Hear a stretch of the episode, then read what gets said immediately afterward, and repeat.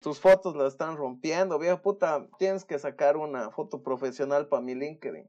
De una foteamos con todo. Oye, ¿tenemos los mismos lentes? Tus lentes son de aumento. ¿Tienen los mismos lentes? A la puta, a ver. So- O sea, los míos no son de aumento, son para bloquear la luz azul. Sí, los míos igual son para bloquear la luz azul. Ah. Exactamente iguales. ¡Ah, qué divertido! Mira vos. Son esta marca los míos. Amuki, ya, marca Amuki.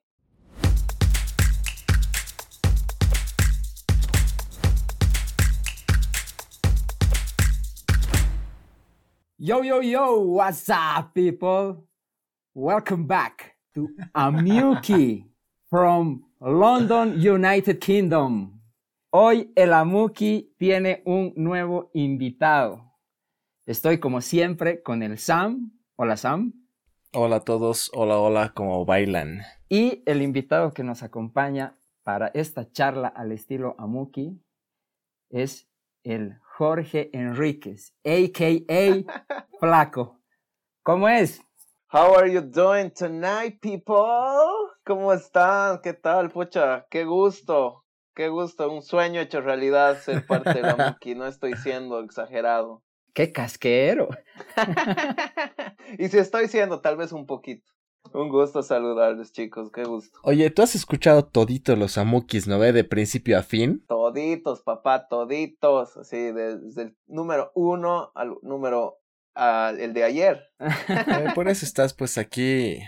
Claro. Se agradece el apoyo. No, buenísimo. Ustedes, chicos, por ser compañía en la lejanía. Una, ha sido pucha, una linda experiencia. Ustedes me han introducido al mundo de los podcasts. Ah, ya. Ah, qué cool sin eso. exagerar, de Qué verdad. genial. Nos podemos llevar ese título, Sam. Excelente. Metí al tema del podcast el 2018 de casualidad, porque estaba pasando un momento difícil después de mi primera maratón. Ya. O sea, se llama el running blues, que es como una especie de depresión del corredor que se llama. ¿ya? ¿Cómo es eso? O sea, el, el running blues es bien típico. Después de, de conseguir una meta, Ya. consigues la meta y pierdes perspectiva de qué es lo que sigue. Entonces ahí te viene una especie de depresión y en los corredores es bien fuerte porque prepararte para una maratón es algo que demora meses Claro. y bastantes sacrificios, ¿no? Entonces una vez que ya logras la meta, como que correr pierde gusto, o sea, ya, ya no encuentras el sentido. ¿Para qué? ¿Para Claro. qué? Exactamente. O sea, terminas y dices, y ahora. Y ahora sí, así dices, pues, y ahora sí. Entonces estaba buscando Ah. ayuda y encontré así de casualidad un podcast, así, yo no, no escuchaba podcast y, y me ayudó mucho, che, o sea, era así, muy bueno el tipo. Eh, no me acuerdo ahorita qué se llama, pero pucha, muy bueno, o sea, era como que así, lo que necesitaba en su momento me lo dio. Genial. Y cuando el Amunki salió, yo había aplicado a Spotify porque habían trabajos aquí en Spotify en Londres de, de precisamente en el, en el en el departamento de podcast, ¿no? Y yo en mi carta de, de presentación como que hablaba de mi experiencia de este running Ah, o blues. sea, vos laburar en Spotify. Sí, sí, sí, apliqué a Spotify. Ya, qué buenísimo. Qué no me han aceptado saludos a Spotify. Ah, qué perros. Varias veces me han rechazado, pero he aplicado así, ¿no? Saludos a vos, Spotify, que me está escuchando. Gracias por albergar el Amuki. Sí, sí, gracias. No te voy a dar las gracias por rechazarlo a mi amigo. Entonces, yo, claro, yo ponía, yo decía podcast, y ahí cuando ustedes sacaron el podcast, yo dije, ala, a ver, ya, entonces, este es un podcast, ¿no? Y ahí fue como que, ¡pum!, me abrieron así de, ah, ya. Qué genial escuchar esa pequeña historia introductoria. Para poner un poquito en contexto, para todos los que están escuchando, bueno, el flaco es un amigo igual de colegio que la vida le ha dado la oportunidad de radicar fuera de Bolivia. Al momento que estamos grabando, él vive en Londres. Un saludo a la reina Isabel. Si aquí la, la reinita les manda saludos, está bien cuidada. Sí, Tengo sí. tres frases, así que si, si quieren podemos jalar por ahí, A empezar ver, a ahí, ver. para, para ver cómo va la charla. Ya, pues, meta. ya, meta, flaco, tienes que decir un número. 1.5. Ya. No. No. O sea, dos. Ya. Número dos. A ver, esta supongo que les ha, les ha tenido que pegar a los dos, porque los dos han estado fuera del país por razones académicas. Así que va, es una frase de, del flaco, bueno, de hecho las tres son. Esta dice, no importa si eres paseño o camba, blanco o moreno, del Bolívar o del Stronger. Cuando sales de tu país, tu pasaporte dice Bolivia. ¿Qué opinas, George? Pucha, mm, oh, pues es siempre real. O sea, siempre que yo me presento en el extranjero, incluso antes de decir mi nombre, soy Jorge Enrique, etcétera, digo, yo siempre pregunto a alguien de dónde eres, porque me da una idea de, o sea, parte primero por la otra persona, ¿no? A mí me interesa saber de dónde es la otra persona antes de saber incluso su nombre, porque me da una idea geopolítica, no me da idea de temas de qué conversar, qué temas nos puede unir, qué es lo que yo sé de ese país, incluso antes de conocer su nombre, ¿no? O sea, esa es mi siempre ha sido esa mi estrategia para conversar con gente que no conozco, ¿no? Me parece excelente esa estrategia. Y así vas sacando cositas, obvio. Flaco dando consejos, gran tip. Pucha, viejo, me, ha tocado empezar de cero tantas veces que son cosas, yo ya fans tips, digamos, ya, ¿no? Ya reubicas. Entonces ya cuando la gente me dice su país, entonces ya sé, digamos, más o menos, digamos, qué idioma puede hablar, de qué región viene, si es que tengo algún amigo de ahí que me puede dar, digamos, cierta lucidez de qué temas puedo conversar, qué intereses puede tener, etcétera, ¿no? Comida, humor, deporte, absolutamente toda la miscelánea de temas, ¿no? Entonces, obviamente la persona naturalmente me va a preguntar después lo mismo, ¿no? Entonces yo ahí digo orgullosamente de Bolivia, ¿no? O sea, no orgullosamente, ¿no? Como la cascada. orgullosamente boliviana, ¿no? así, o sea, digo de Bolivia, ¿no? Y digo así, y, y, veo en los ojos de las personas, digamos, cierta sorpresa, cierto, o sea, cierto, cierta emoción que le da. Y eso me ayuda también a conectar un poquito más, digamos, ¿no? O sea, de, ah, o sea, ubica que, que de dónde es o ha escuchado. Porque, ¿qué te dicen? ¿Bolivia? ¡Ah! Cocaína.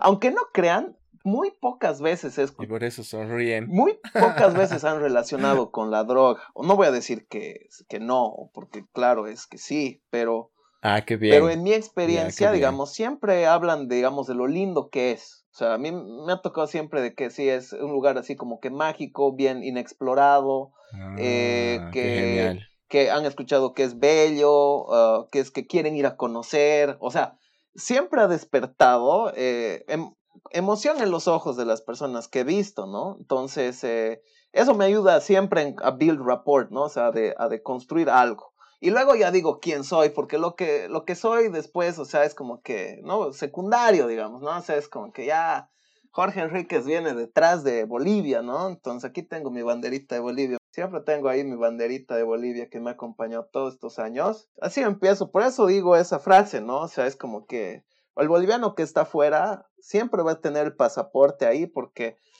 cuando estás en los aeropuertos igual. ¿Has sufrido racismo o discriminación? Ah, pucha, la verdad, la verdad, Así como la experiencia que cuentas de la droga, digamos, que tal vez claro. no es tan Mm. común, no sé qué tan, o sea, Mira, eso nos ponemos a charlar con amigos aquí y la verdad yo mm, me es difícil recordar. Soy de las personas que digamos así, si, si, si me están tratando de ningunear, me voy a parar siempre, ¿no? Y voy a decir las cosas que tengo que decir y de ahí me olvido. O sea, es como que no albergo rencor ni nada. Pero sí he tenido, digamos, encontrones con la migra en Estados Unidos una vez que, que me han querido, me han querido bajar de un, de hecho me han bajado de un bus porque no tenía mi, mi, mi pasaporte, porque precisamente no había llevado. Ah, pensé que te habían bajado el pantalón para registrar. para el Pero no, cacheo. Dios- Dios gracias, la verdad, no, o sea, eh, me han tratado, me han tratado, Dios gracias, siempre muy bien. Eh, sí ha habido gente que se ha querido pasar, digamos, de, de, de lista, pero ahí siempre he tenido la voz para, para dejarme, dejar saber mi voz, digamos, ¿no? O sea, y, moverme. A Dios gracias, pero sí yo he tenido, digamos, eh, amigos que me han contado cosas que le han pasado, son feas. Pero después, no, a Dios gracias, siempre me encontré en mi camino con gente buena. qué bueno. Es, Sí. Supongo que es también parte de la vibra que transmites. Aquí siempre con el Sam hemos estado hablando de que, no sé, esa vibra que uno siempre trata de discernir a, los cuates, a las personas, es como que contagiosa y también atrae esa misma vibra. ¿no? O sea, si eres un, no sé, un cabrón que vas a tratar mal a la gente de que te revisa en el aeropuerto, lo que sea, seguramente te van a tratar mal. Pero si estás con, con esa actitud, obviamente, digamos, educada, respeto, buena vibra, Claro. Bien que mencionas eso porque, digamos, la vibra es, sí es muy importante, pero yo quisiera conocer tu experiencia, Sam, por ejemplo, porque a mí me ha tocado ir a lugares remotos de Bolivia, o sea, fuera de Bolivia, Noruega, Estados Unidos, hasta por ahí, digamos, ¿no? Y ahora Reino Unido, Bélgica. Pero vos en Brasil. Brasil, sí, sí, sí, sí.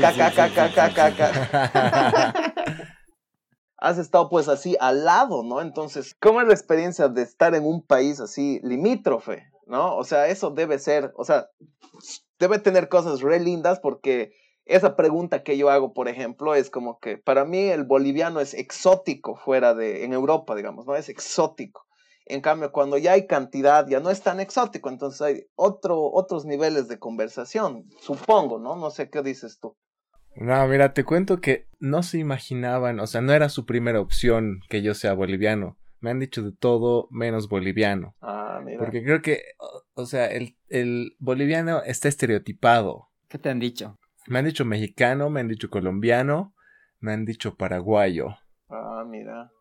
Pero más que todo era mexicano. Pero yo creo que es más por, por el estigma, por el estereotipo del boliviano. Oye, sí, yo también, viejo, yo también, por el acento que yo siempre ando diciendo güey, taco, que hubo le. Así que tal vez por eso, ¿no? Tortilla, tequila. O yo también digo chingadera. Ahorita he visto eh, chingadera, digo, pucha, todas las cosas, sí. Puta, sí, yo, güey, todo el tiempo hablo así, me parece re divertido la chingadera pendejada, igual digo, che, güey, nah, güey, así. No, yo estaba bromeando en realidad, viejo. Qué falta de personalidad la tuya para comenzar a hablar así. Tú eres boliviano, ¿ya? Puta, carajo, sí. Te conjuro.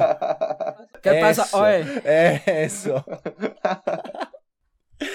No, pues sí, el estereotipo del boliviano que manejan en los países limítrofes es el.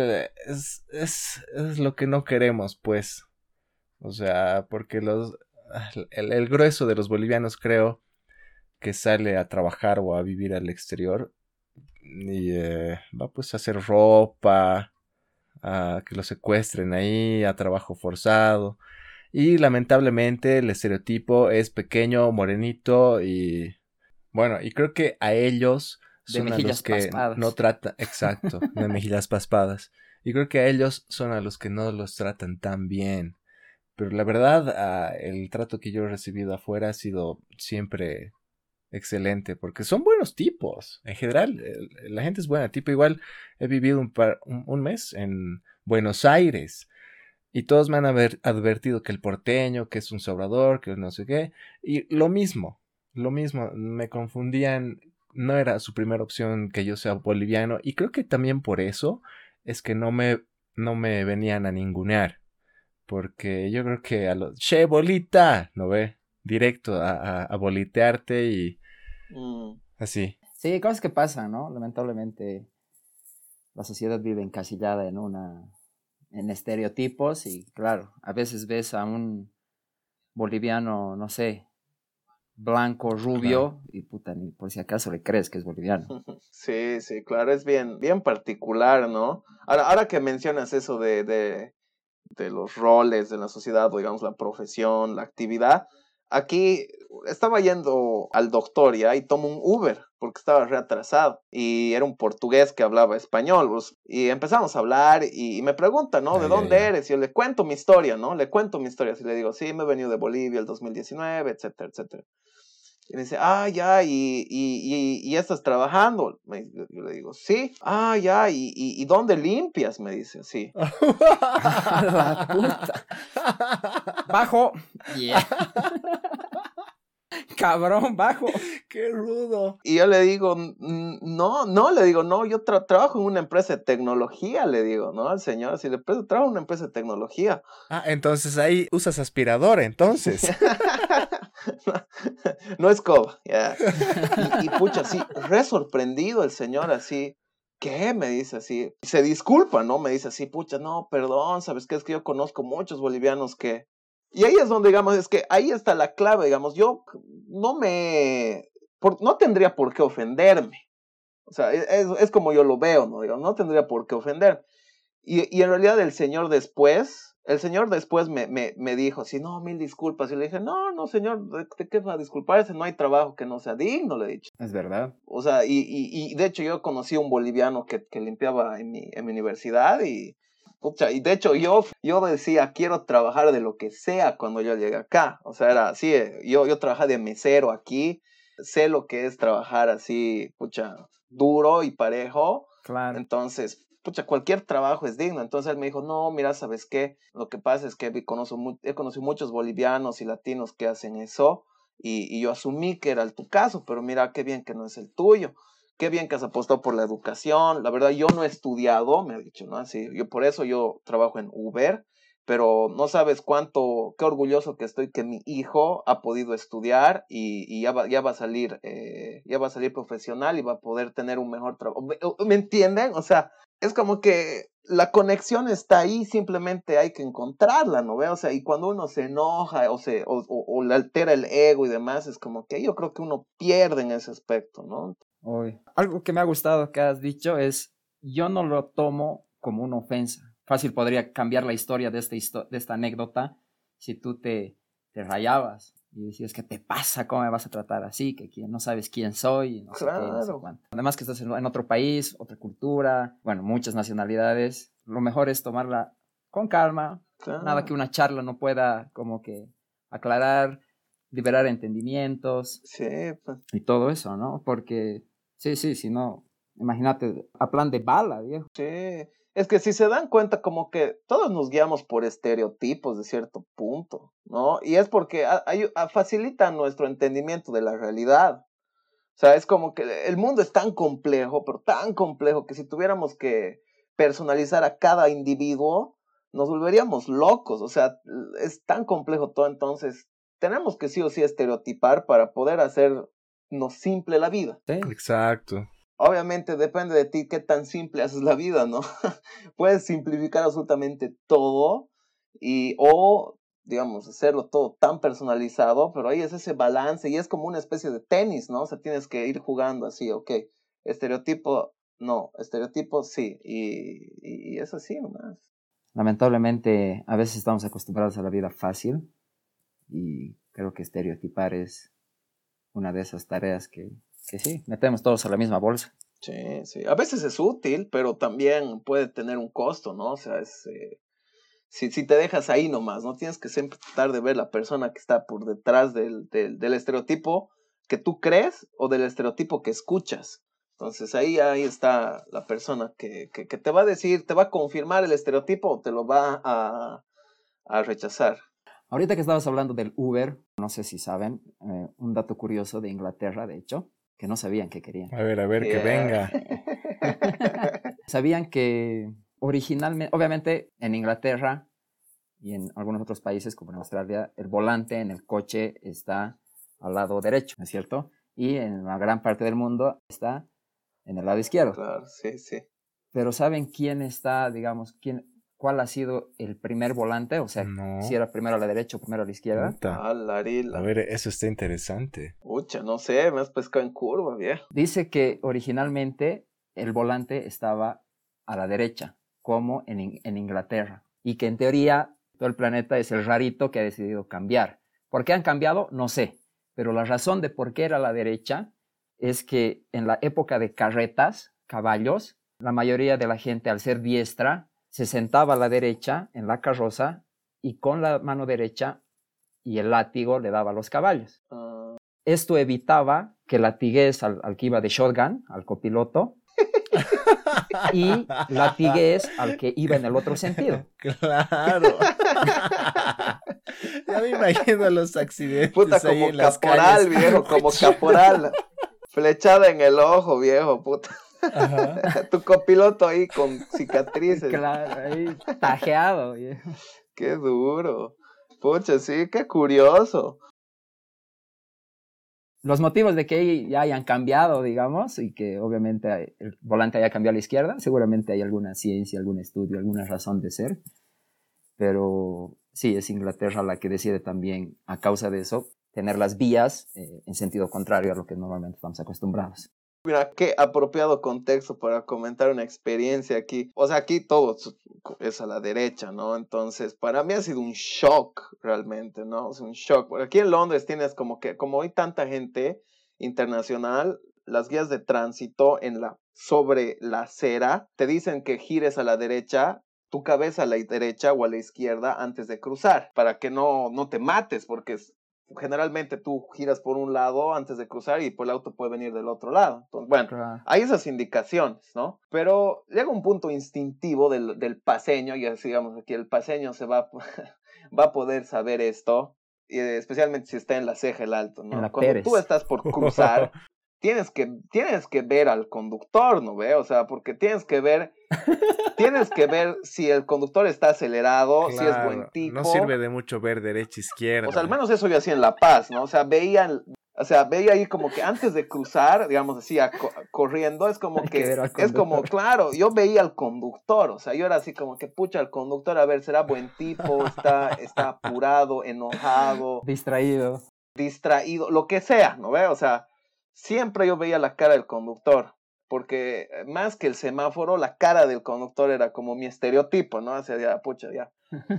Entonces, la cosa es que vengo aquí y, puta, así giro, veo al conductor y el, puta, estaba chateando así en su celular, pero así, ¿no? O sea, así con el celular en las dos manos. Y yo decía, hija, puta, me va a matar, ¿cómo está conduciendo esta persona? Y una vez vi, una vez vi a un perro. Ya pues. Perro, no, viejo, no, estás mamando. Y no, pues la cosa era que yo veía el asiento de la izquierda, no el de la derecha. Ah, de verdad, de verdad. Yo veía el asiento del copiloto.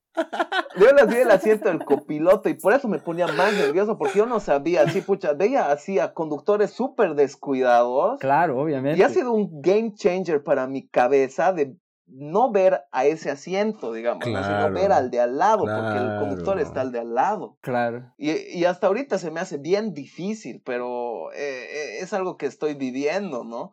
Pero esa vez que he visto el perro ha sido muy chistoso, pero eh, era, era su copiloto. El perro era su Uber. Sí.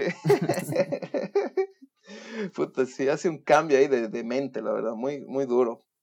Pero bueno, más bien no me han pisado nada y no... Alguna vez hemos hablado de eso, ¿no, Sam? Sí, pues. Shock cultural, de tanto los que vienen como los que vamos.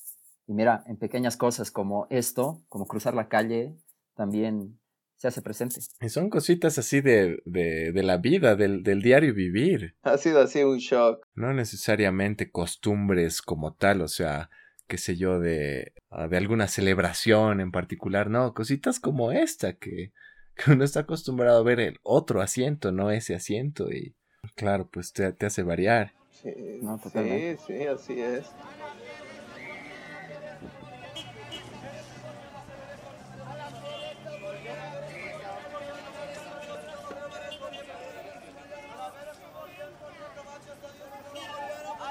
Tengo otra frase del polaco que va más, más que todo eh, orientada a utilizar las cosas malas como inspiración. Flaco, quiero que me comentes esto. Lo único que quería era entrar a una tienda y comprarme una polera talla M del modelo que a mí me guste. ¿Te acuerdas?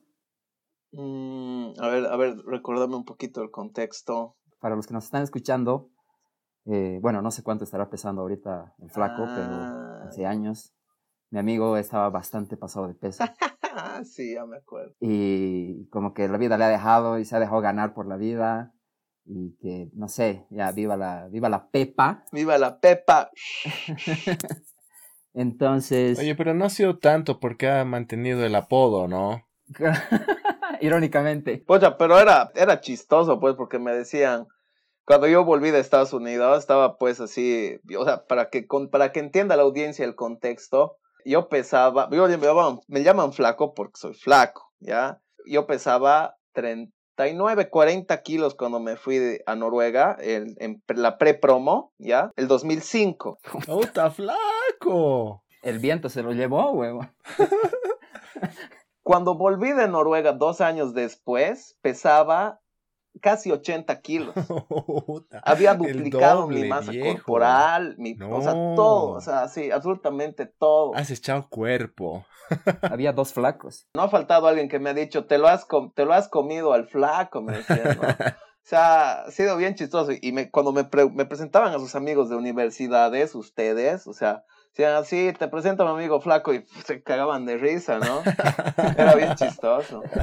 Eh, un poquito gordo, pero le seguimos diciendo flaco. Sí, sí, era, era el nombre, el apellido, o sea, era muy, era, era, era jocoso, ¿no? Y de hecho, el doctor me dijo que tenía colesterol de un tipo de 40 años, a mis viejo. 18. Güey. Y fumaba 10, 12 cigarrillos al día. O sea, era, sí, eran hábitos bastante nocivos, ¿no? ¿Estabas matando solito? Sí, era, era nocivo, ¿no? Entonces, digamos, volviendo a la frase, yo al volver ya al 2011, yo sabía que, que, que, estaba yendo por un camino que de, la muerte, ya, sí, dicho, o sea. Y no en bici. Y no en bici, era mucho riesgo. Era un camino así que realmente no, no iba a ir a buen lugar, ¿no? Entonces, ahí era donde yo dije así, ah, pucha, voy a, voy a ponerme metas, ¿no? En la vida, o sea, sí, metas, o sea, sí. algunas fue, fueron correr, ¿no? Que es lo que empezado a hablar y que puedo hablar mucho sobre al respecto, pero en relación a la talla esa, era como que visualizar el, el futuro, ¿no? Y hoy día he visto un podcast, o sea, ya, ya me he vuelto podcastero, consumidor. Bien. Gracias a la Muki.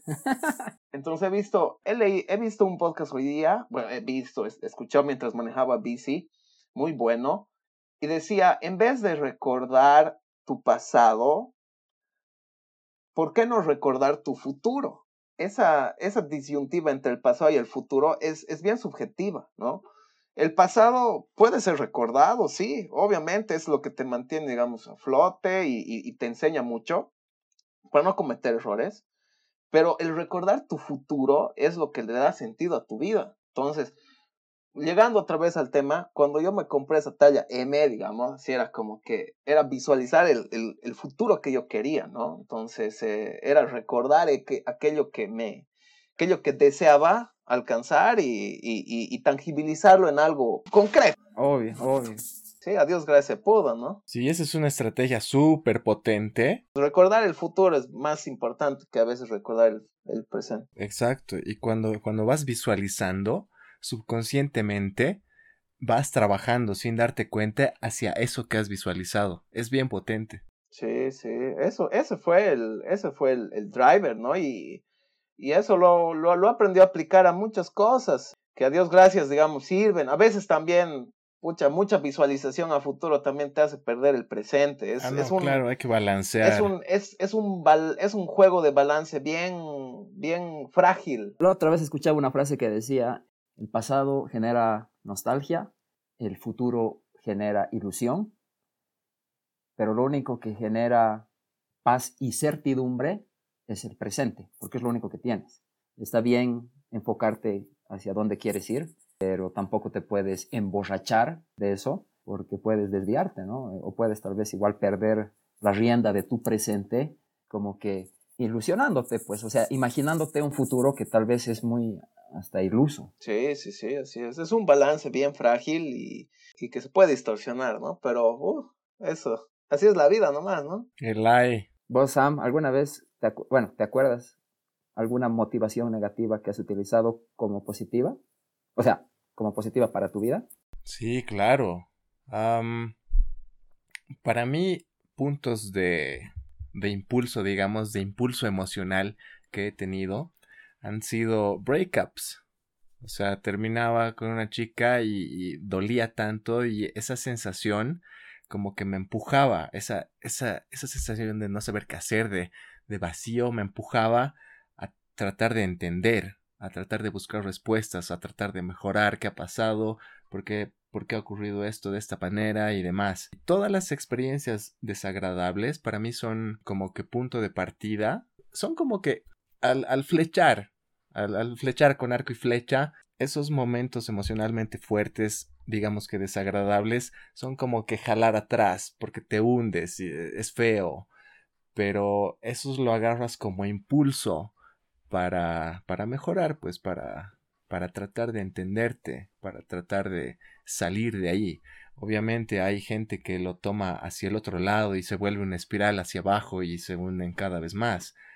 Pero ahí está, pues yo creo que la, el, el poder visualizar the big picture y no, no matarte a ti mismo, pues, porque continúa, la vida continúa. Acotando a eso, hay una frase que justo le va a lo que estás mencionando, que dice, el fracaso se desperdicia en el fracasado. Si a ti te pasa algo que, que lo sientes como un fracaso, ya sea una relación, el que no entre la polera que quieres en tu cuerpo o lo que sea, hay dos opciones, que te hundas y seas un fracasado, como que te rindas, y la otra es que ese fracaso genere un impulso, el que mencionas de la flecha, y sea tu motivación para salir adelante, para superar.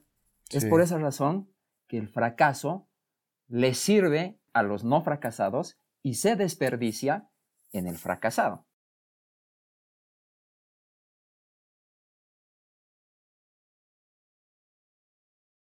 Así es, o sea, en realidad yo creo que no hay, no hay fracasos si uno aprende de lo que gana y aprende de lo que no gana, ¿ya? Pero, pero el fracaso realmente es bien, es una decisión, yo lo veo así, o sea, es una decisión el, el decir, pues he fracasado, el decir he fracasado es una decisión, porque siempre puedes aprender de lo que, de lo que no has ganado, pues, para ganar más la próxima vez o poderlo intentar de otra manera la próxima. En realidad siempre ganas, o, o, ganas, digamos, tangiblemente, o ganas experiencia.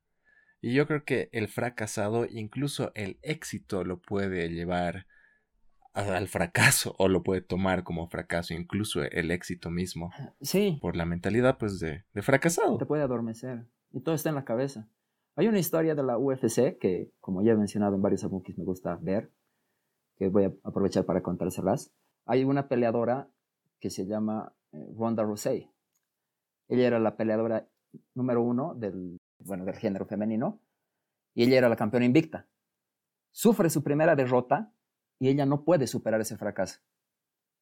Y decide al poco tiempo abandonar la UFC. Por contrapartida, Conor McGregor, calificado como el mejor peleador del género masculino, lleva invicto, creo que la misma cantidad que Ronda Rousey, sufre su primera derrota y decide trabajar en su cabeza, motivarse y seguir adelante. Y a partir de ahí es que consigue los títulos que al día de hoy ha llegado.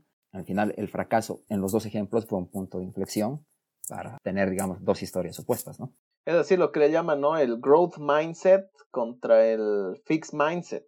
El fixed mindset es el que, el que te dice que eres, eres capaz, eres bueno, eres capaz, eres bueno y te mereces lo que, lo que haces porque simplemente eres bueno o tienes el don o la capacidad de hacerlo, ¿no? Es como que you're entitled, ya eres el elegido, por así decirlo, ¿no? The chosen one. The chosen one. You were the chosen one. you were the chosen one. Claro, con los chosen ones es como que tienen mucha confianza en sí mismos. Los growth mindset son los que, pucha, o sea, dicen, ¿sabes qué? Para ser bueno hay que, hay que trabajar duro. Y con el trabajo duro se puede lograr todo lo que quieras. Esos son los verdaderos chosen ones. Sí, exactamente, o sea, exactamente así es. Porque, porque claro, los chosen ones cuando ya se enfrentan ante, ante, el, ante el fracaso, eh, tambalean mucho y, y, se, y se dejan colapsar, mientras los que, los que están así, el, eh, luchándola por, por un mejor mañana, ¿no? Entonces, lo que saben es luchar, entonces no, nunca se van a cansar, ¿no? Eso sí, es muy buena esa, esa reflexión de la UFC. Y eso puede pasar con todo tipo, ¿no? Eso es... Oye, flaco, ¿cómo has comenzado a correr? ¿Y cuántos kilómetros ya has corrido hasta ahora en, tu, en toda tu vida? ¿Tienes contado? ¿Tienes registrado cuánto le has metido ya hasta ahora en total? Puta, ¿Sabes qué? Podría hacer un cálculo. Mira, ¿sabes qué? Mi Garmin. Voy a hacer un cálculo. Típico de flaco. Es posible que pueda hacer el cálculo de cuánto, porque grabo en mi, en mi reloj, pero. A ojo de buen cubero, por favor, al estilo Amuki. Aquí no está preparada esta charla. No, la verdad que no, no lo pienso así, o sea, eh, suena chistoso, pero no lo pienso así, o sea, pero ah, no, me animo a dar una. No, Strava ya me lo está calculando desde hace dos meses porque me, he decidido meterme Strava porque Strava te lo calcula todo, ¿ya? O sea, y te da métricas así. Pero ah, respondiendo a tu pregunta, he corrido varias medias maratones, varias carreras de montaña, una maratón eh, y bueno, carreras así por la calle, muchas, ¿no? He empezado a correr eh, precisamente por el, por el deseo ese de tener una mejor vida. Cuando llegué el 2011, yo quería dejar de fumar, estaba decidido a dejar de fumar porque me estaba haciendo mal. Siempre soñaba con despertarme 6 de la mañana a correr. O sea, ubican de esas cosas así que dices que quieres hacer, pero nunca las haces. Entonces, yo tenía así como esa aspiración, ese deseo interno de despertarme. ¿Y de cómo te ha nacido eso de querer despertarte a las 6? Es que ha visto Forrest Gump. Ah, Forrest Gump. That day, for no particular reason, I decided to go for a little run. So I ran to the end of the road. And when I got there, de hecho, sí, o sea, Forrest Gump, así, ha sido una, ha sido una linda inspiración. O sea, Forrest Gump, así, Teniente Dan, sí, saludos, Teniente Dan. Para mí ha sido muy especial esa peli, porque para mí Forrest Gump es como que, pucha, sí es la actitud 100% ante la vida, ¿no? O sea, actitud 100%. Actitud Forrest Gump. Siempre tuve esa, ese deseo, ¿ya? Corría en Estados Unidos, pero corría muy indisciplinadamente, fumaba después de correr. ¿En serio? sí, o sea, lo hacía así, bien al pedo, ¿ya? Y además que era muy indisciplinado, pero cuando volví a Bolivia, y esto va a sonar medio loco, al día siguiente, llegué un domingo, ¿ya? Lunes, así, 6 de la mañana, me levanté 6 de la mañana como resorte. No sé qué es lo que pasó ese día, pero yo dije así, ah, voy a, he vuelto a mi país, nueva vida, tengo que empezar bien, ¿no? Entonces me puse mis zapatillas y salí. Quedé verme con, con el boiler, con saludos boiler, quedé verme con el boiler en su casa en la Butch. Yo dije, voy a salir a correr desde la 6 de agosto, que era mi casa, por el monoblock más o menos, hasta ahí. Salí a correr, si 6 de la mañana, hecho al Rocky, ¿no? Hacia, así. Y estaba corriendo hacia toda velo, inexperto, ¿no? Corriendo. En la altura de La Paz. Exacto. Y cuando llegué al. Ubican donde está el. Los Boy Scouts. Parque de los Monos. ahí. fue donde, en la curvita de la Avenida del Ejército que sube ya la Icacota ahí fue donde me vino un ataque de respiratorio, así, así fácil. Sentí que el aire se me estaba yendo por la altura, por mi sobrepeso, por, por, por, por el viaje, por, por, todo, ¿no? Sorochi se llama, papá. Sorochi, sí, mal de altura. Altitude sickness, aquí le dicen. Altitude cierra. Altitude sickness, a ver, Es como que la altura, es como que mal del alto, ¿no? No sé, chistoso ahí fue donde yo me dije, o sea, era la lucha de entre el, para mí correr es la lucha entre el cuerpo y la mente, ¿ya? O sea, eh, para mí es una lucha, el correr es una lucha. Ok. Porque em, mi mente me decía así, mi mente me decía, no, ¿sabes qué? Eh, o sea, no sé si es mi mente, no sé si es mi cuerpo, la verdad, siempre entro en un debate si es la mente o el cuerpo, que quién es el que me está hablando, digamos, ¿no? Pero había una voz que me decía, no, ¿sabes qué? Ya, no, no puedes más, ya, parala, y hubo una voz dentro mío que veía, digamos, tú ves lo bonito que se ve La Paz desde esa perspectiva, ¿no? O sea, se ve así Sopocachi, se ve el puente de las Américas a lo lejos, o sea, se ve bien bonito, ¿no? Yo veía La Paz y decía, puta, esta es mi casa, decía, ¿no? O sea, y decía, no, viejo, o sea, había otra voz que me decía, no, viejo, estás empezando una nueva vida aquí, vos puedes, dale, vas a llegar hasta la Icacota, aunque sea, y de ahí paras, ya. Entonces llegué a la Icacota y ya, así, a puta, así, botando mis pulmones por poco. Y, y, y la nada, la voz me decía, ya, ya has llegado la cacota, basta, ya, basta. Y había otra voz que me decía, nada, cojudo, nada. nada, cojudo. Vas a llegar hasta la, hasta la Saavedra y a Saavedra vas a parar. ¿Ya? Entonces, llego a la Saavedra y a la Saavedra ya estaba pues así muriéndome. Y lo mismo, el mismo debate, ¿no? Si no, no, ya no. Y luego otra voz me decía, no, no, no, hasta el estadio. Ya. Llego al estadio. El monumento. Pero ahí ya fue donde la las voces ya, ya era como que ya, no. Para un minibús. porque digo así, no. Imagínense entrar al minibús así, hecho bolsa. Te he fallado, Forrest Gump. Y en el minibús estaba como que estaba con náuseas, o sea, sí, estaba a punto de vomitar. Y había una persona enfrente mío. Me bajo por el coroicoín, hasta me acuerdo, mira, me acuerdo así como si fuera ayer. Me, me bajo en el coroicoín de la Bush porque si tenía miedo vomitarle pues al frente. Entonces le pago y bajo. Un saludo a todos los que están escuchando esto mientras están comiendo. Salud. Entonces, bueno, no vomité, ya, eso es, o sea, estoy, estoy haciendo. Pueden seguir comiendo, no se imaginen nada, no va a haber vómito, sigan viendo, sigan escuchando la Muki. Me bajé en el Coroicoín y empecé a caminar hacia la Plaza Villarroel para encontrarme con mi amigo, ¿no? Y fue en ese transcurso en el que así empecé a rezar. O sea, para mí correr es, es así una lucha, como les digo, pero también me lleva a algo, ¿cómo les digo? ¿Espiritual? Algo superior, algo espiritual, sí. Ok. Entonces yo empecé a rezar y ahí fue donde recé y le dije, ¿no? O sea, hablé con Dios, le dije así, Dios, tú sabes, tú sabes lo que necesito, tú sabes lo que quiero, tú sabes las luchas que estoy teniendo. Por favor, ayúdame, ¿no? O sea, sí, por favor, tú sabes lo que quiero hacer empecé a respirar, ¿no? Hacía, y se me pasó el, el, mal de altura, lo que sea. Me encontré con mi amigo, corrimos en la Plaza Villarroel unas cuatro o cinco vueltas, no me acuerdo bien. Y después seguí fumando ya. no. Pero hubo algo en mí ese día que cambió para siempre. Y Sam, tú eres doctor, o sea, eso es, mira, qué bien que estoy hablando con un doctor. Porque desde ese día, el hábito de fumar ya no se me hizo placentero como antes.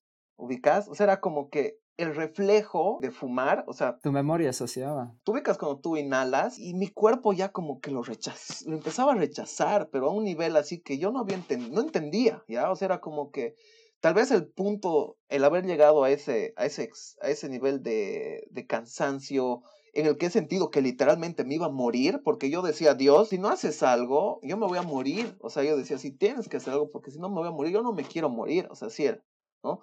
Entonces, algo pasó en mí corporalmente que desde ese día ya fumar ya no me era tan placentero, uno. Dos, era como que me probé que podía llegar más allá de lo que podía, ¿no?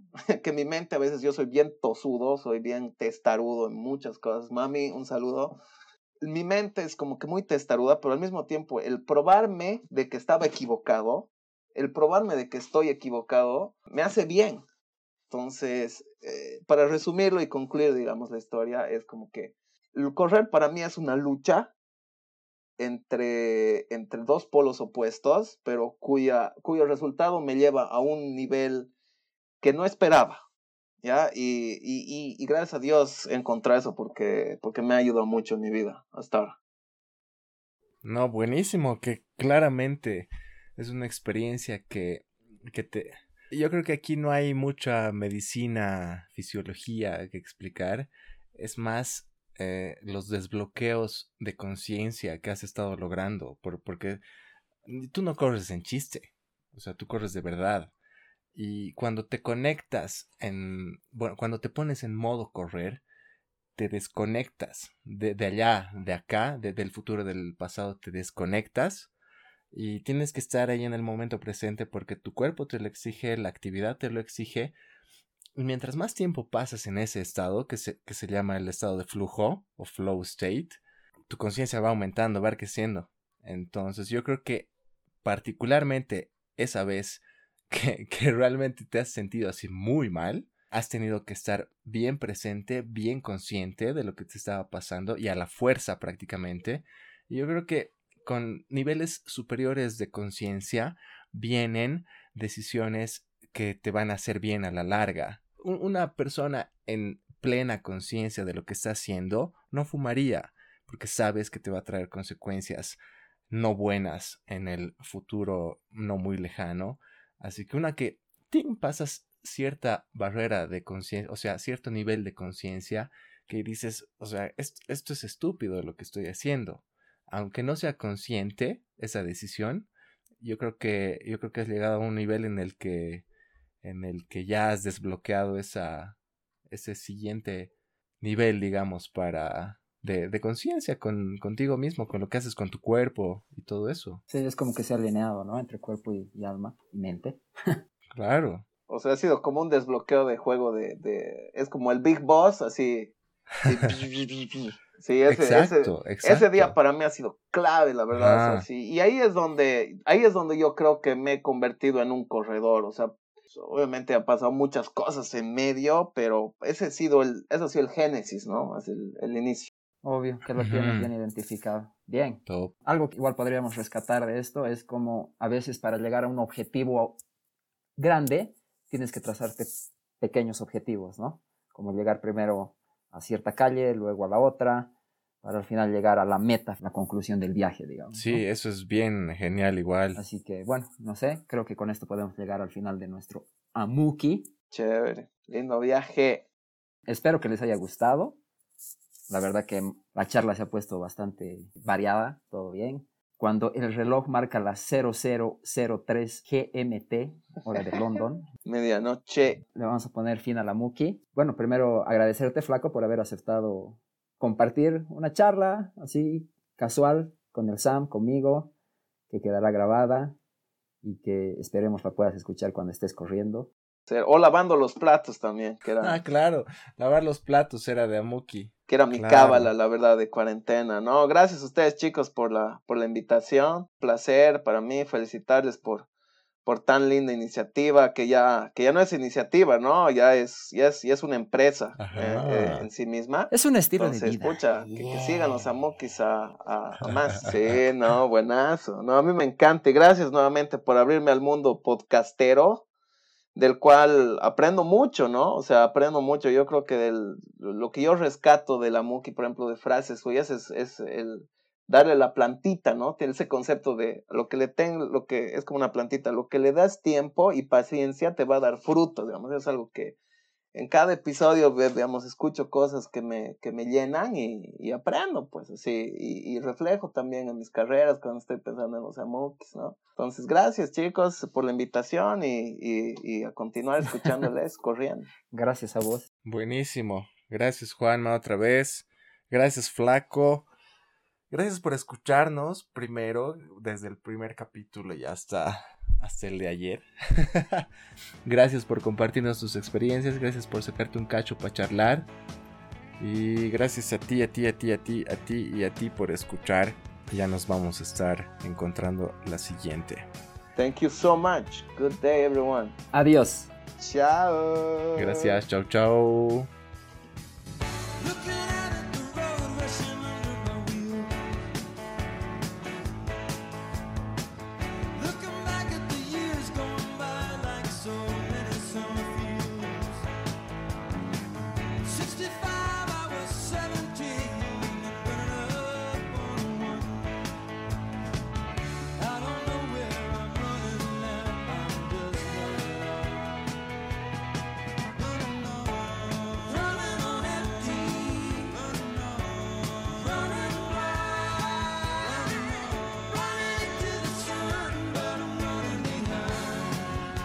Las referencias que tienes, de algún, de algún u otro modo, yo las comparto mucho y he leído bastante sobre eso. Entonces, así es como que así, puta, sí. Qué bien, me alegra. Buenos conceptos siempre. ¿No eh? Sí, sí, sí. a mí me gustó un montón. Sí, sí, sí. Es, somos pues parte de la tribu. Para mí, viejo, sí, puta, correr así, ese día ha sido puta clave, huevón, porque... Oye, ¿nunca más has vuelto a tocar pucho? Eh, al terminar la carrera. no, he terminado la carrera. O sea, he dejado de fumar, fumar el 2012. Pero ha sido un proceso bien chistoso porque primero como que ya dejé de, de disfrutarlo, ¿no? Uno. Dos, empecé a trabajar y decía, yo ya no voy, a, no voy a ser el típico oficinista que está fumando ahí abajo. El estereotipo. sí, yo decía, no, ni cagando voy a hacer eso. Dos, no voy a hacer amigos fumando, porque eso creo que era, así era, era el peor hábito que yo me había generado. Y así fue paulatinamente dejando, dejando de fumar y luego me di cuenta, ah, ya no estoy fumando, entonces dejaré de fumar y dejé. Ah, ya. Fue prácticamente así que, que dejé de fumar, pero fue un proceso. Desde el 2012 que ya no fumo.